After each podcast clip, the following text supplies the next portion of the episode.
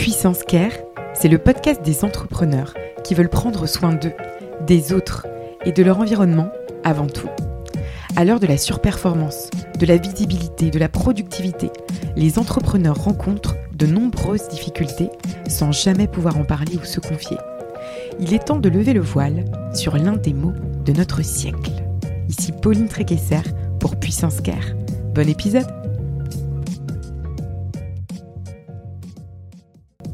Je remercie WeMind de soutenir la saison 2 de Puissance Care. WeMind, c'est la mutuelle des indépendants, avec une option pour maintenir ses revenus, mais c'est aussi une responsabilité civile professionnelle. Si vous êtes entrepreneur, solopreneur, freelance, prenez le temps de vous couvrir. WeMind, c'est une communauté, un service conçu pour les indépendants. Il y a même un comité d'entreprise inclus pour tous leurs membres, avec des bons plans pour toute la famille. Je suis membre de WeMind depuis 2018. J'ai bénéficié de leur accompagnement à plusieurs reprises et je vous les recommande vivement. Prenez soin de vous et rendez-vous sur www.wemind.io pour plus d'informations.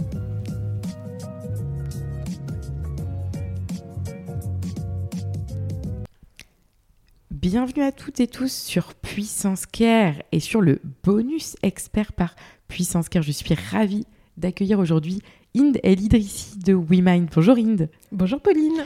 On est ensemble aujourd'hui pour une grosse demi-heure, trois épisodes de 10 minutes pour décrypter Inde avec toi la prévoyance. Ce qu'est la prévoyance.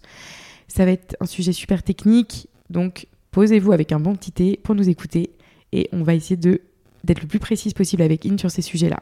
On commence avec l'épisode 1 qui concerne du coup les idées reçues sur la couverture santé des entrepreneurs en France, Inde. Est-ce que tu peux me donner les, allez, les trois idées reçues qu'on a sur la couverture euh, santé aujourd'hui À toi le micro. Oui, alors la, première idée reçue, celle que on entend le plus souvent, notamment chez les freelances et beaucoup parce qu'ils sont jeunes, ça va être euh, moi je suis jamais malade, donc j'ai pas besoin d'une couverture prévoyance parce que je sais que je vais pas l'utiliser. Et ça en fait c'est un peu c'est un peu un biais cognitif parce qu'en gros, ce que tu fais, c'est que, supposons que tu es une personne qui a 25 ans. Ce que tu fais, c'est que tu pars du principe que tu vas avoir, dans ton expérience vécue, c'est-à-dire de 0 à 25 ans, que tu vas avoir, par rapport à cette expérience vécue, le même état de santé de 25 ans à 50 ans que ce que tu as eu entre 0 et 25 ans. Quand tu étais donc un nourrisson, un enfant, un adolescent en bonne santé, etc. Et que bah, tes années suivantes, c'est-à-dire 30 euh, ans, 40 ans, 50 ans, 60 ans, 70 ans et tout, que tu auras le même état de santé. Quand je te le raconte comme ça, tu as l'impression que c'est aberrant. et effectivement, c'est aberrant. C'est parce qu'en fait, on part du principe qu'on ne vieillira jamais. Euh, et ça, euh, c'est pas vrai, évidemment. C'est-à-dire ton état de santé va forcément évoluer. Et ça, il y a des constats euh, tout à fait statistiques et scientifiques. Hein. Euh, j'entendais même un truc euh, un peu flippant l'autre jour, mais qui est que une personne sur deux à notre époque aura un cancer dans sa vie. Donc pas quand même une maladie très facile. Et donc même en dehors des cancers, je veux dire des arrêts maladie longs dans la vie professionnelle, on en a tous eu. Hmm. Chez les enfants, je confirme, ce n'est pas le cas. Normalement, quand tu étais au collège, au lycée, ça ne t'est pas arrivé, mais c'est normal. En même temps, tu étais très jeune. Mais c'est très Bon, pour le coup, c'est rare. Pour le coup, on est d'accord. Chez les enfants, chez les jeunes adolescents et tout, c'est rare. Mais chez les adultes, c'est pas rare du tout. Et c'est tellement pas rare que pour les salariés, alors je prends les salariés cadres, la loi a rendu obligatoire la prévoyance depuis 1945. Donc, du coup, ça c'est réglé. C'est obligatoire depuis vraiment très longtemps. Pourquoi pas pour nous alors Et donc, alors attends, ensuite tu as les salariés non cadres. Les salariés non cadres, tu as des conventions collectives et les conventions collectives ont également rendu la prévoyance obligatoire dans la majorité des métiers, l'immense majorité des métiers. Alors après, il reste les indépendants. Pour les indépendants, c'est facultatif. Mais pour les indépendants, tu as un taux de couverture qui est très élevé dans la population des indépendants, entre 70 et 80 de gens qui bénéficient d'une assurance prévoyance qui a été souscrit à titre individuel et qui peut être même déductible fiscalement avec la loi Madelin. Pourquoi il y a ça? Parce que, en fait, chez les indépendants, bien qu'ils ne soient pas euh, concernés par les obligations légales, ben, en fait, ils savent qu'ils ont intérêt à avoir cette couverture parce qu'en fait, c'est une couverture qui va te couvrir 100% de tes revenus jusqu'à l'âge de ta retraite. Ça fait entre 1 et 2 millions d'euros par personne.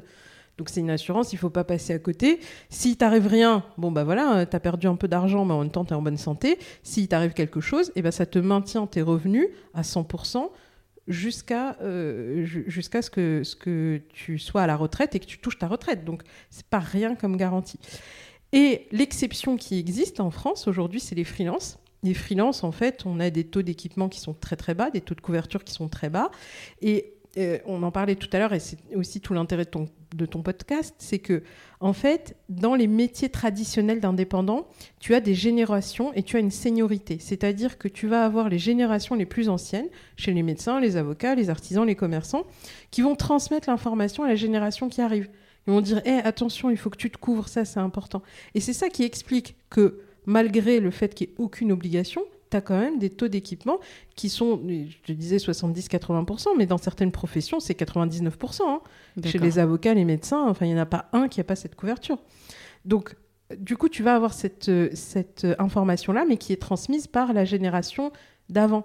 Et chez les nouveaux indépendants, chez les freelances, qui sont des métiers où en fait il y a beaucoup moins de seniorité, beaucoup moins de transmission du savoir, qui, où les gens sont beaucoup plus isolés, mais en fait on n'est pas informé qu'il faut se protéger de certaines choses. C'est roue libre. Exactement. Et donc, du coup, c'est hyper important de faire ce que tu fais, c'est-à-dire de passer le message, de donner l'information mm. euh, pour que les gens sachent que ce genre de choses existe et qu'il faut euh, absolument se protéger.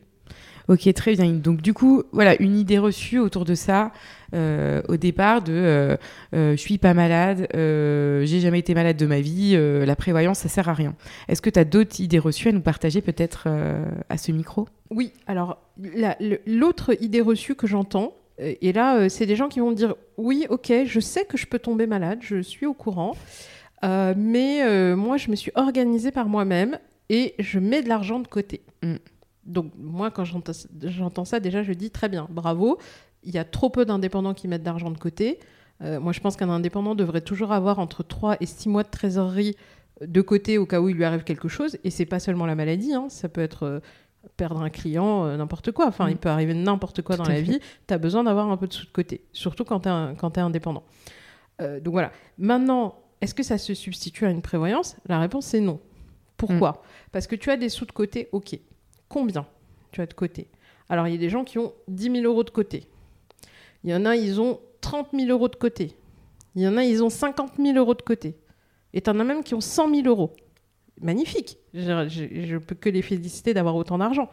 Maintenant, on va prendre le scénario où tu as, on va dire, un peu maximal. Tu as réussi à mettre 100 000 euros de côté. Ok. Si tu tombes malade gravement, avec 100 000 euros, tu tiens entre 2 et 3 ans à la fin des ans, de ton niveau de vie. à la fin de trois ans, tu as zéro sur ton compte. Tu as perdu toute ton épargne que tu avais mis de côté. Exactement. Donc tu as perdu toute ton épargne. Et donc ce qui se passe, c'est que à la base, tu as choisi le métier d'indépendant pour être libre, pour mm. être indépendant. Et en fait, ce qui se passe, c'est que le jour où tu n'as plus d'argent, qu'est-ce que tu fais? Tu deviens dépendant.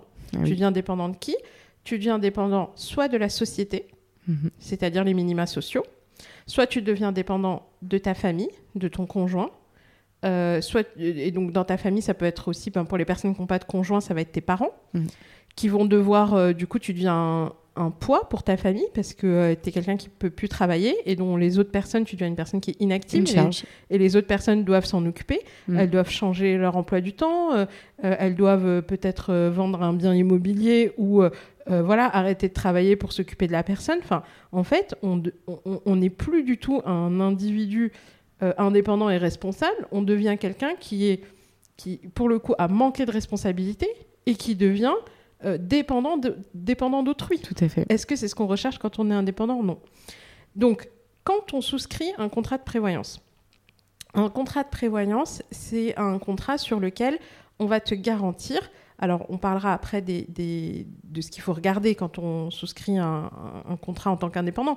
Mais en fait, en général, si c'est un bon contrat de prévoyance tel que nous on les fait, ça va te garantir des revenus en cas d'arrêt maladie et d'invalidité potentiellement jusqu'à l'âge de ta retraite. Donc je te donne un exemple hyper simple. Je vais avoir quelqu'un par exemple qui gagne 3000 euros par mois en tant qu'indépendant. Donc quand il va venir chez nous, il va nous déclarer ça, on va lui faire euh, sa couverture.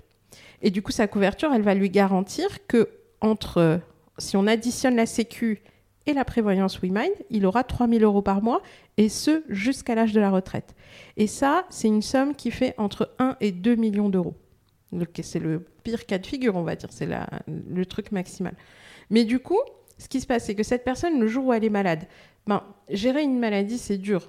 psychologiquement, c'est dur, physiquement, c'est dur, familialement, c'est dur. Enfin, il y a plein de contraintes à être malade, je souhaite à personne.